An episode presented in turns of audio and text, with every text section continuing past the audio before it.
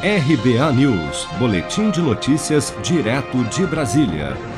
O ministro das Comunicações, Fábio Faria, afirmou em pronunciamento em cadeia nacional de rádio e televisão, nesta segunda-feira, que a privatização dos Correios é a última oportunidade de garantir a sobrevivência da estatal. Vamos acompanhar.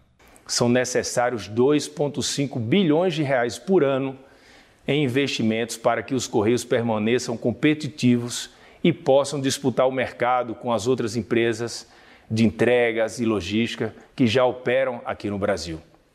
Essas empresas têm ganhado cada vez mais espaço porque investem pesado em tecnologia e em inteligência de negócio. O volume de cartas tem se reduzido dia após dia, enquanto a demanda por encomendas e investimentos em tecnologia e logística só aumenta. Com a privatização, os Correios vão conseguir crescer e competir, gerar mais empregos, desenvolver novas tecnologias, ganhar mais eficiência, agilidade e pontualidade.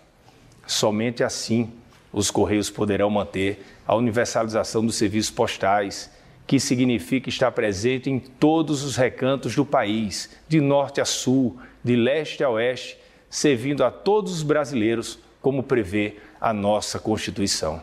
Tenho certeza que com a privatização, os Correios irão expandir os negócios não só no Brasil, mas também no exterior. Por isso, eu peço apoio a todos os deputados e senadores que deem atenção ao tema, porque só assim manteremos essa empresa secular que tanto orgulha nossos brasileiros. Esta é a última oportunidade de garantir a sobrevivência dos Correios. No dia 6 de julho, o presidente da Câmara, deputado Arthur Lira, afirmou que o projeto de lei que trata da privatização dos Correios seria discutido entre a segunda quinzena de julho e a primeira quinzena de agosto, mas o texto continua parado na Câmara. Com 11.541 agências, sendo 997 franqueadas e empregando atualmente cerca de 98 mil colaboradores, os Correios entregaram somente em 2020 aproximadamente 3 bilhões de correspondências e 327 milhões de encomendas em todos os 5.570 municípios do país. Se você quer começar a investir de um jeito fácil e sem riscos, faça uma poupança no Sicredi. As pequenas economias do seu dia a dia vão se transformar na segurança do presente e do futuro. Separe um valor todos os meses e invista em você. Poupe com o Sicredi, pois gente que coopera cresce